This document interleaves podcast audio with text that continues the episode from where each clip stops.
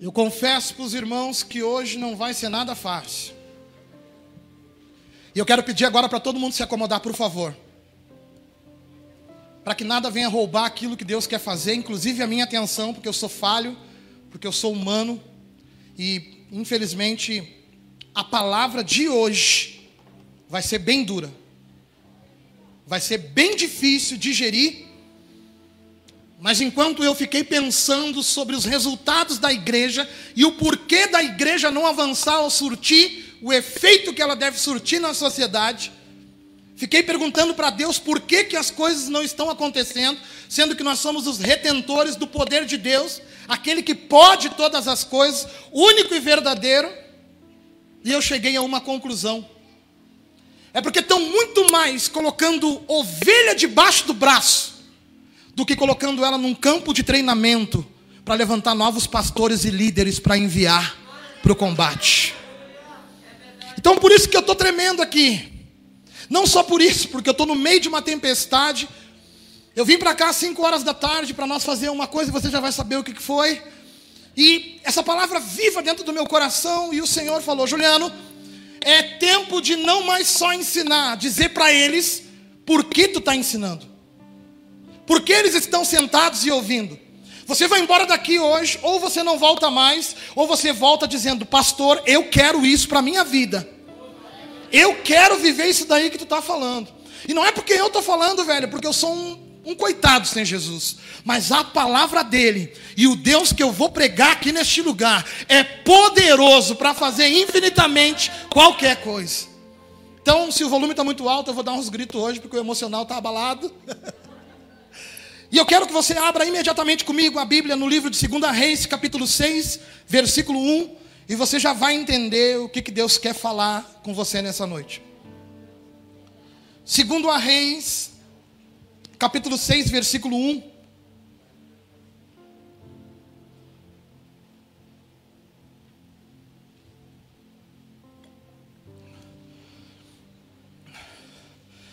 E o título da mensagem de hoje é Segunda Reis, capítulo 6, versículo 1. O título de hoje é Abra nossos olhos. Está aí?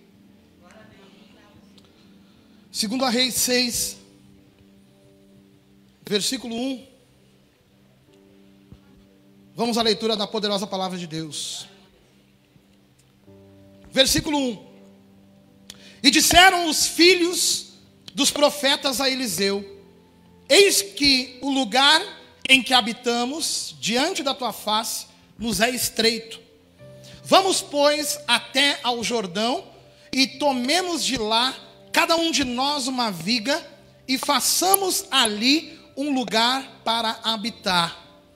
E disse ele: Ide, no caso o profeta Eliseu. E disse-lhe um, um deles: Serve-te de ires com os teus servos. E ele disse: Eu irei. E foi com eles, e chegando eles ao Jordão, cortaram a madeira. E sucedeu que, derrubando um deles uma viga, o ferro caiu na água. E clamou e disse: Ai, meu senhor, ele era emprestado. E disse o homem de Deus, presta atenção, e disse o homem de Deus: Aonde caiu? Perguntou ele. E mostrando-lhe ele o lugar, cortou um pau e lançou ali, e fez flutuar o ferro. Isso Eliseu fez. E disse: Levanta-o. E então ele estendeu a sua mão e tomou o ferro que havia flutuado. Até aí por enquanto.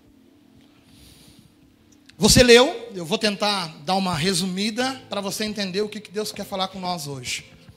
Você entendeu profeta Eliseu estava liderando, reconhecido já publicamente como homem de Deus.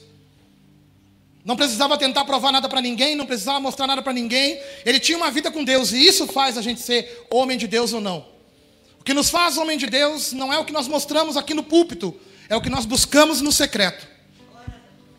E a Bíblia fala que os filhos dos profetas foram falar com Eliseu e disseram: Olha só, o lugar que nós estamos é estreito. E a gente não consegue mais ficar por aqui. Quem sabe a gente vai para a beira do Jordão e ali a gente edifica um novo, um novo lugar para nós. E Eliseu falou para eles: beleza, vão lá, pode ir. E quando eles disse pode ir, um deles, a Bíblia fala, disse para ele: vamos com a gente.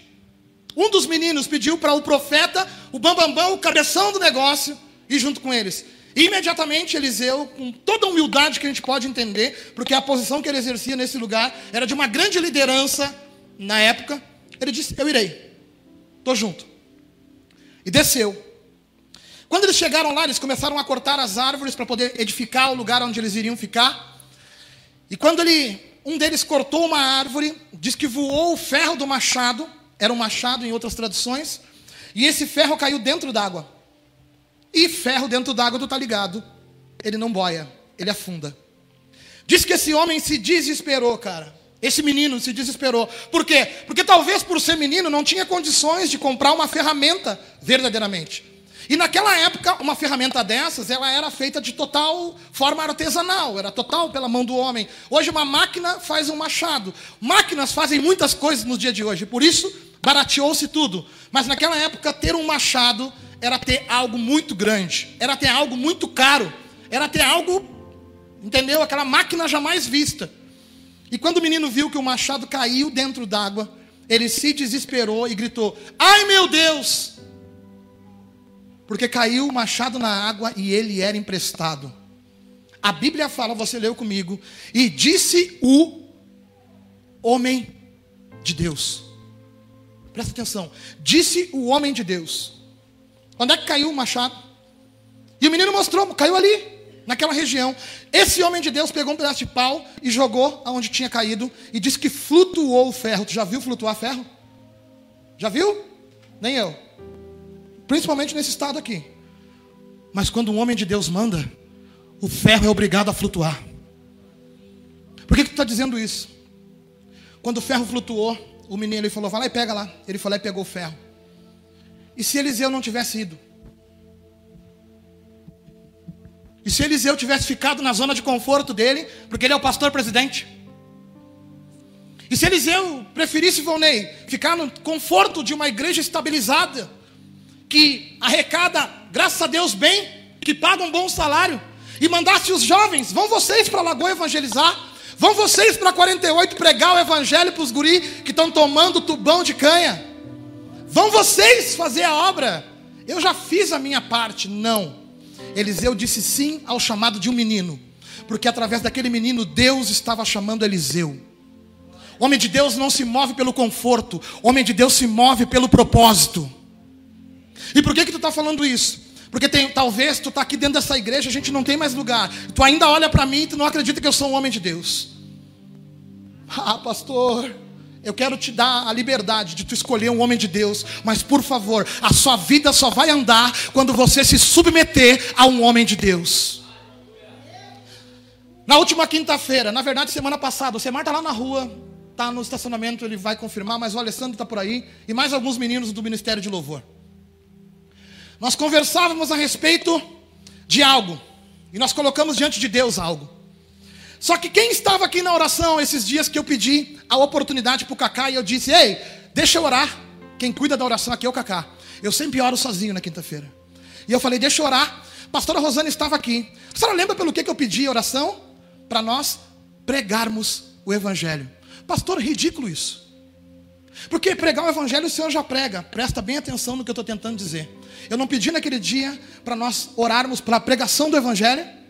Sabe por quê? Porque está cheio de igreja, emocionando, arrepiando, entregando arrepio, e é por isso que não tem uma geração transformada. Está cheio de gente que a igreja ela é baseada no louvor e na profetada, ao invés da palavra e na voz de Deus que libera destino. Pastor, eu estou aqui pela primeira vez, eu nem sei o que é isso. No final tu vai entender para que Deus te gerou, e hoje mesmo tu vai entender o chamado da tua vida, por que, que tu veio parar aqui hoje. A Bíblia fala que esse cara foi junto. E quando o machado afundou, o menino gritou desesperado: O que, que eu vou fazer agora? Eliseu podia ficar sentadinho com as pernas cruzadas, assobiando. Não fui eu que emprestei o machado, não fui eu que estava cortando, eu não tenho nada a ver com isso. Deixa eu dizer uma coisa para vocês. Eu tenho responsabilidade nessa geração, nessa cidade, nesse estado e nesse país. Se eu me considero um homem de Deus, o Rio Grande do Sul e o Brasil vai se render ao Senhor Jesus. Tu não está se achando demais, não. Eu estou achando aquilo que Deus falou que eu sou. Homem de Deus. Eu nunca falei assim, Charles, aqui no culto. Eu nunca paguei nenhuma, nunca precisei, velho. Mas hoje Deus está mandando eu falar isso, por quê? Porque tem gente que está parada, vindo sem saber por que vem olhando para a gente sem saber por que está olhando, vivendo aqui dentro sem saber por que está vivendo. Deixa eu te contar uma coisa: o Senhor te gerou para algo específico, e hoje Ele está dizendo: pega essa palavra, porque a partir de agora tu vai viver o propósito da tua vida. A Bíblia fala que quando o machado flutuou, Ele mandou, vai lá e pega. Quando eu orei aqui, eu orei para a pregação do Evangelho, amém? Para nós pregarmos o Evangelho, nós precisamos de tecnologia, Deus. Então eu fui lá na sua casa, Neus, falar com seu marido, o tesoureiro. E falei para o Semar, Semar, nós precisamos comprar um equipamento. De novo, Juliano, de novo. Ele nunca fala isso, estou brincando. Mas nós precisamos de mais, de mais, de mais, de mais, de mais, de mais. Para quê? Para alcançar mais, mais, mais, mais. Não é vaidade demais, isso daí tu já vai entender. Não tem nada a ver com vaidade, tem a ver com a vontade de Deus. Falei com os meninos do louvor e falei: nós precisamos de um equipamento. Esse equipamento custa tanto. Vão vender caneca, camiseta, vão vender negrinho, branquinho, vão vender pastel. Vamos comprar esse equipamento porque trata-se de pregar o evangelho. Os gritos disseram: Amém, pastor. Vão vender, vão fazer um bolo, vão tentar arrumar esse negócio aí. Amém? Na quinta-feira eu desci para cá para orar, antes do, da oração em conjunto. Eu sempre oro sozinho. Por quê? Porque eu tenho meu secreto com Deus. E eu orei para Deus e eu falei: Deus, se eu não sou, se tu não me escolheu, se tu me reprova de alguma forma, se eu não estou de acordo com a tua vontade, porque volta e meia chega a coisinha no nosso ouvido que a gente é isso, que a gente é aquilo outro, bota um defeito na gente, quanto tu podia resolver no soco, era bom, porque tu ia lá e resolvia. Agora tu tem que morrer.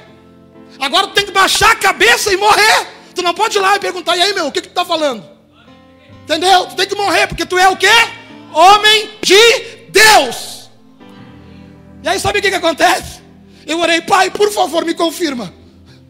Se tu está falando que é o Rio Grande do Sul, me confirma. Se tu está falando para fazer isso, por favor, me confirma. E eu coloquei algo diante de Deus. Deus, eu sei que nós não temos. A nossa condição hoje está muito escassa. A obra no Maná, nós não temos condições de fazer isso. Mas Deus me confirma para não ser nada no meu coração. Começou o culto de quinta, terminou o culto de quinta. O Semar me deu o relatório das entradas. O que eu tinha pedido para Deus era para nós comprar uma mesa digital que custava 7 mil reais. À vista, ela caía para 6.500. Na quinta-feira, entrou 6.500 reais para Deus confirmar que nós estamos no caminho.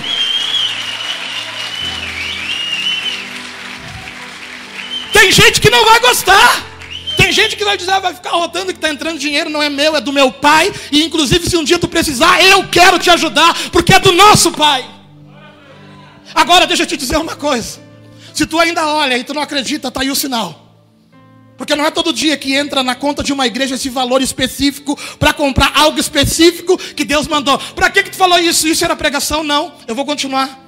No versículo 8, a Bíblia diz o seguinte: E o rei da Síria fazia guerra a Israel, e consultou com seus servos, dizendo: Em tal e em tal lugar estará o meu acampamento. Mas o homem de Deus enviou ao rei de Israel, dizendo: Guarda-te de passares por tal lugar, porque os sírios desceram até ali. Ou seja, os sírios tentando pegar o povo de Israel. Versículo 10: Por isso o rei de Israel enviou aquele lugar do que, de que o homem de Deus lhe dissera e de que o tinha avisado, e se guardou dali não uma vez, nem duas vezes, mas muitas vezes. Versículo 11: Então se turbou com este incidente o coração do rei da Síria, chamou os seus servos e disse, lhes disse: Não me farei saber quem é dos nossos, que é pelo rei de Israel, quem está nos traindo, quem está nos traindo, entregando a gente os nossos passos. Versículo 12: E disse um dos servos: Não, ó rei, meu senhor, mas o profeta Eliseu, que é o quê? Quando o homem de Deus fala, Vonei, é melhor ouvir.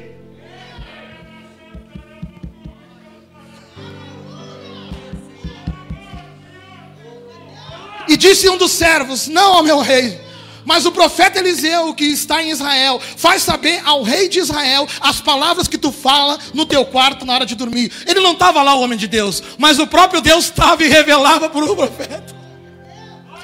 E ele disse: Vai ver aonde ele está, para que envie e mande trazê-lo. E fizeram-lhe saber, dizendo: Eis que está em Dotã. Avisaram: Esse que está entregando o jogo, esse que ouve uma voz que diz o que tu vai fazer, rei, que tu não deixa pegar, não deixa tu pegar o povo de Israel, está em Dotã. Versículo 14. Então enviou para lá cavalos, carros e um grande exército, os quais chegaram de noite e cercaram a cidade. E o servo do homem de Deus se levantou muito cedo e saiu. E eis que um exército real, um exército real, e eis que um exército tinha cercado a cidade com cavalos e carros. Então o seu servo lhe disse: Ai meu Deus, Senhor, o que faremos? E ele disse: Não temas, porque mais são os que estão conosco dos que os que estão com eles. E orou Eliseu e disse: Senhor, peço-te que tu abra os olhos, os olhos do menino, para que ele veja.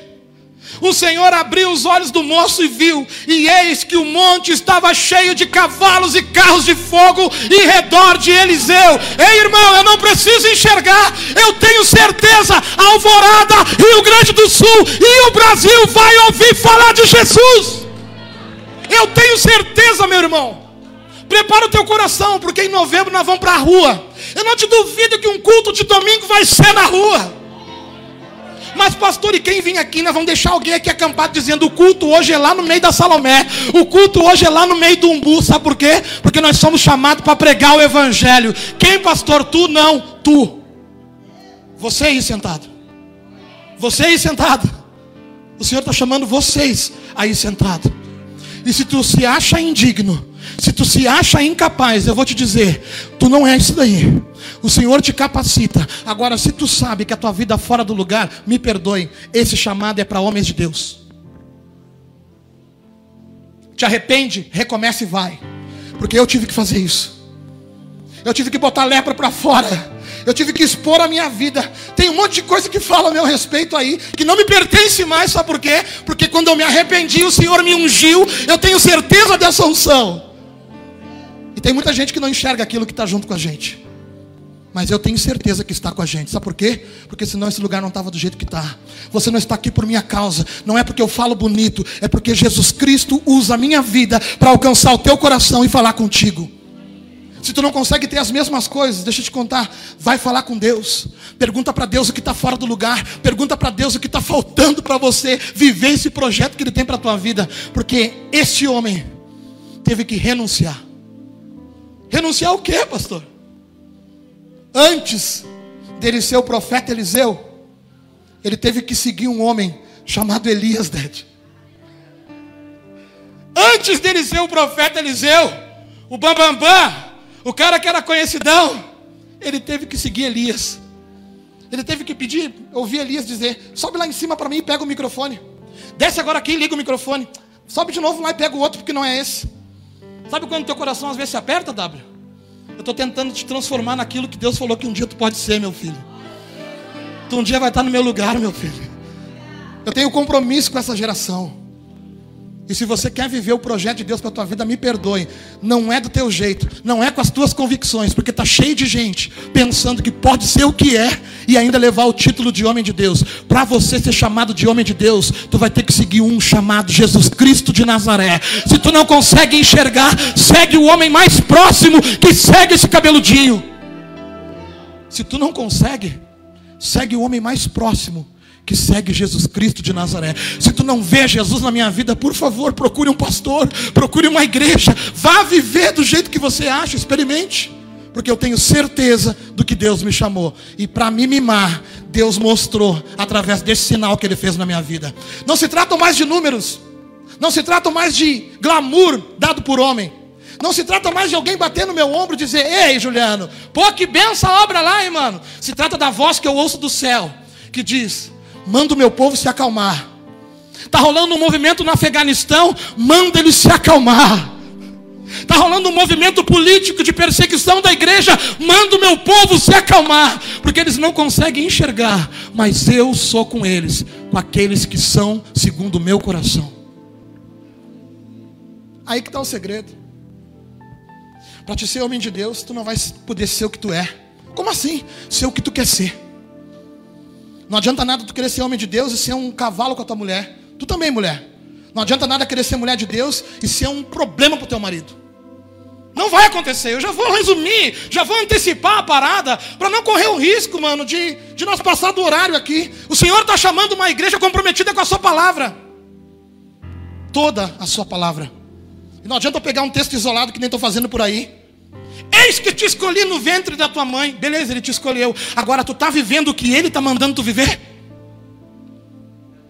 Me perdoa, irmão. Eu estou com o meu emocional um pouco abalado, aumentando o volume da minha voz. Mas tudo que eu estou falando, eu tenho certeza, assim como Eliseu, tinha certeza que o menino ia para a rua e enxergar um exército de carro e cavalos de fogo.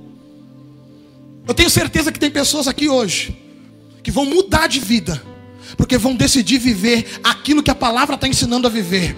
Se tu quer continuar sendo tendo razão, continue sendo quem você é. Agora, se você quer ser o que Deus quer que você seja, ou você segue sozinho Jesus, se tu conseguir me avisa, ou procure um homem de Deus e o siga. Porque esse Eliseu seguiu Elias até o último segundo. E quando ele subiu, ele viu a sua capa cair. Eu quero que você seja uma bomba no teu trabalho. Eu quero que naquela reunião de família, onde eu estava numa festa de 15 anos, festa de 15 anos da minha prima, a Bruninha, 15 anos, e começou a tocar assim de Lauper. Agora vai ter gente que vai escandalizar. Procura uma outra igreja então, irmão, porque eu preguei o evangelho com a minha vida. Eu não sou um alien no meio deles. Eu sou crente, tenho certeza de quem eu sou. E quando eles me olham, eles dizem: "Lá vai um homem de Deus". Eles não me vê se entregando às vontades da minha carne. Eles vê alguém no meio deles vivendo o evangelho. Pastor, eu não acredito nisso. Como é que tu vai numa festa, tá tocando uma música e tu, tu dança? Cara, se for para mostrar Jesus para ele, porque ele estava com um sorriso no rosto pelo que eles estavam tomando. Eu estava com um sorriso no rosto porque do lado estava minha namorada e o meu Jesus estava ali comigo. Estou dizendo que eu posso ir para festa? Não. Caiu, caiu a casa agora. Os negócios. Eu estou dizendo que tem que sustentar um testemunho de homem de Deus. Porque não adianta nada tu ficar com a cara amarrada, com o braço cruzado e apavorado. Quando tu abre a boca, a pessoa olha, tu não tem nada de Deus. Quando a pessoa vê você caminhando, diz, você não tem nada de Deus. Ei, homem de Deus não é reconhecido pelos outros. Na verdade, não é reconhecido por si só. É reconhecido pelos outros. É os outros que dizem, lá vai um homem de Deus. Lá vai alguém que sustenta um testemunho. Lá vai alguém que morre todos os dias para viver o Evangelho. Lá vai alguém que entendeu o Evangelho. Lá vai alguém que entendeu quem é Jesus, que é livre em Jesus Cristo e que está disposto a pregar Jesus com a sua vida em tempo e fora de tempo. Cara, pastor, para que tudo isso? Porque saiu um peso do meu coração. Porque eu não vou ficar fazendo o que nem todo mundo faz. Sabe por quê? Porque o que todo mundo faz tem aquele resultado lá. Eu tenho certeza dos meus. Eu tenho certeza que o Senhor está aqui eu tenho certeza porque ele prova através do sinal. E eu tenho certeza por causa que eu tenho um monte de gente sentado aí que não conhecia Jesus, conheceu Jesus aqui e mudou de vida. Então Jesus Cristo está fazendo uma obra no nosso meio. Está aí assinado por Jesus Cristo de Nazaré. E para que, que tu está expondo isso, pastor? Coisas tão fortes como música secular, como você participar de uma festa, é porque eu quero que você saiba como é que eu penso. Para não ter risco de amanhã tu descobrir pela boca dos outros e querer ir embora falando mal de mim. Esse sou eu, velho. Não concordo com droga. Não concordo com alcoolismo. Não concordo com agressão física. Não concordo com o coração amargurado que diz que é crente. Eu concordo com a igreja de Jesus Cristo. Que precisa tomar um remédio chamado Jesus. Para continuar sendo transformado pelo Evangelho. Não sou eu que te dou as regras. Nessa noite eu vou orar. E eu vou pedir para que Deus abra os teus olhos, para que tu veja aonde tu está vivendo, se é impregnado de religião ou no centro da vontade de Deus na liberdade. Estamos com problema de espaço. Hoje de manhã tinha uma galera, hoje de noite mais uma galera, e na ceia vão ter que fazer dois cultos. Então é bom que a gente fale bem claro o evangelho que a gente acredita. Que evangelho é esse? De Jesus Cristo de Nazaré. Porque tem gente aqui achando que Deus só faz através do pastor. Tem gente aqui achando que o pastor é super-homem, é super-herói. Eu sou que nem você, cara. Só que eu entendi Jesus Cristo de Nazaré e eu sou livre por Ele. Eu fui transformado por Ele. E Ele assina embaixo, mostrando para mim o que eu devo fazer. E eu estou fazendo e está dando certo. Hoje olhe para o teu coração, por favor.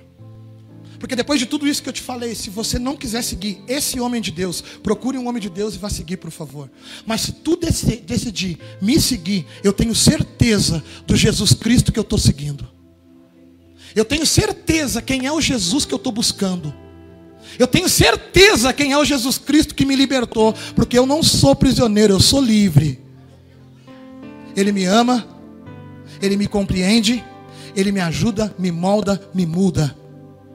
E hoje eu quero que tu abra os teus olhos para que tu enxergue Ele fazendo a mesma coisa na tua vida. Que hoje tu consiga enxergar a mesma coisa. Versículo 18.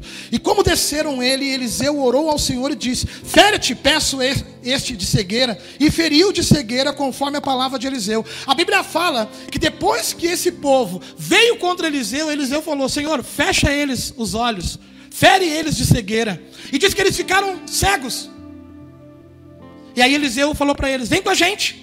Eu vou conduzir vocês até um lugar. E largou ele no meio dos contra. Ou seja, largou eles tudo ceguinho. E os guris tudo esperando ele. Era só conferir.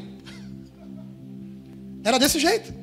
Largou os guris ali prontinho para morrer. Podia entregar aquele exército para ser derrotado. Mas homem de Deus não se alegra com a ruína de outro homem.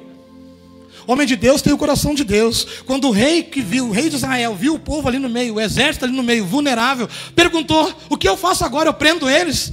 Mato eles? Não. Serve um banquete e alimenta eles. Se tem uma coisa que o Senhor tem me ensinado, é pegar a flecha que atinge o meu coração, quebrar ela, fazer uma fogueira para aquecer eles de novo. Se tem uma coisa que o Senhor tem me ensinado, é aprender a apanhar. Não é fácil mas eu decido apanhar para viver o propósito do que estufar o peito e ter razão e perder do propósito. Tem gente que não está conseguindo manter o casamento porque prefere ter razão. Tem gente que não está conseguindo manter uma vida social porque prefere mostrar que está certo. Ei, segue o homem de Deus. Geralmente o homem de Deus vai te ensinar muito sobre humildade. Não tenta mostrar uma coisa que você não é, não tenta colocar goela abaixo nas pessoas dizendo eu sou assim quando você não é. Homem de Deus, ele entrega o coração no altar do Senhor e o que Deus pedir para ele, ele obedece. Se você não quer obedecer, se você não quer se submeter, se você não quer, vai continuar vivendo do mesmo jeito. Eu nem sei como é que tu vive, só sei que não deve ser bom. Se você acha que não precisa seguir ninguém, beleza, abre um culto, abre uma igreja. E vai ver o que é ficar aqui tentando ligar aquele bagulho ali que é bacana, é uma benção na nossa vida. Mas pensa em negócio que me deixou atribulado hoje. Não consegui orar, não consegui fazer nada. Eu pensei, meu, eu vou morrer, velho. Eu estava mal, irmãos. Quando eu subi aqui hoje no bagulho, eu estava mal.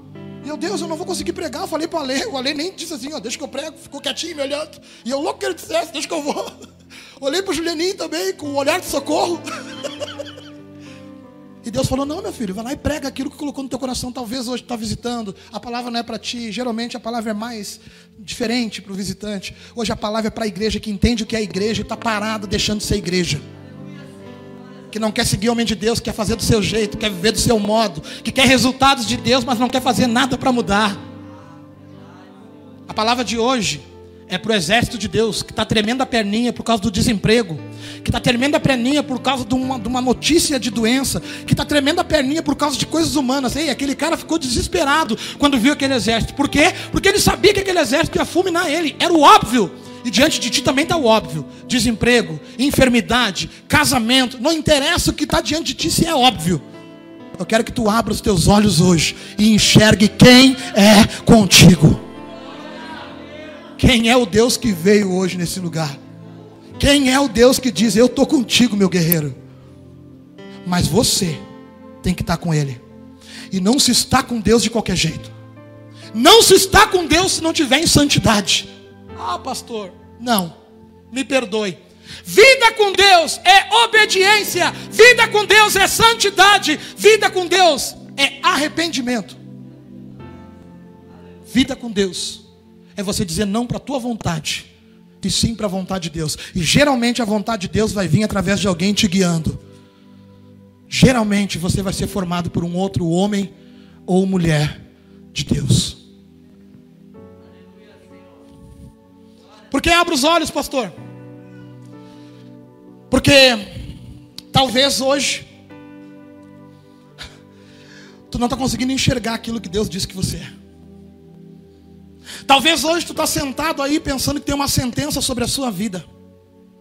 Porque abra os olhos, porque hoje nem tu está acreditando em ti mesmo. Porque hoje tu prefere ouvir o teu coração blindado, fechado, dizendo não, dizendo que tu é um fracassado, uma fracassada, que tu não tem mais jeito, que tu fez a escolha errada, que tu está num buraco que tu não vai sair, que Deus não tem nada a ver com isso. Abra os olhos deles hoje, Senhor. Para que eles enxerguem o teu amor e saibam que tu se importa sim com eles. E a mão que está estendida para eles hoje é para tirar eles desse lugar. Abre os olhos deles, Senhor. Para eles entenderem que tu está aqui hoje. Porque hoje eu sou o homem de Deus. Está se gabando, pastor? Não. Deus me disse. Eu acredito, velho. Hoje eu sou o homem de Deus. Que vai orar ao Senhor e vai dizer: Senhor, abra os olhos deles para eles entender que não é o final, para eles entender que eles podem mudar de ser isso daí, para elas entender que elas são muito mais do que isso que estão detectando sobre a vida delas, decretando sobre a vida delas. Abre os olhos delas, deles. Abre os olhos da tua igreja para ela entender que ela não é uma igreja que senta na cadeira branca para ouvir, mas uma igreja que levanta e dá resposta nesse tempo aonde passa. Abre os olhos deles, Senhor, para eles se submeterem à tua palavra e saírem por aí pregando o evangelho. Abre os olhos deles, Senhor. Para eles entenderem que eles também são pregadores, ministros de louvor. Tem gente que está com a boca fechada com uma voz linda, dizendo: Eu nunca vou ter chance. Tem chance sim. Abre a tua boca e me fala quem tu é, que eu quero te dar a oportunidade que Deus falou que vai te dar. Tem gente aqui achando que está tudo acabado. Eu não sei qual é o teu problema, velho. Eu só tenho uma coisa para dizer: Senhor, abre os olhos deles para que eles vejam. Se coloca de pé, por favor.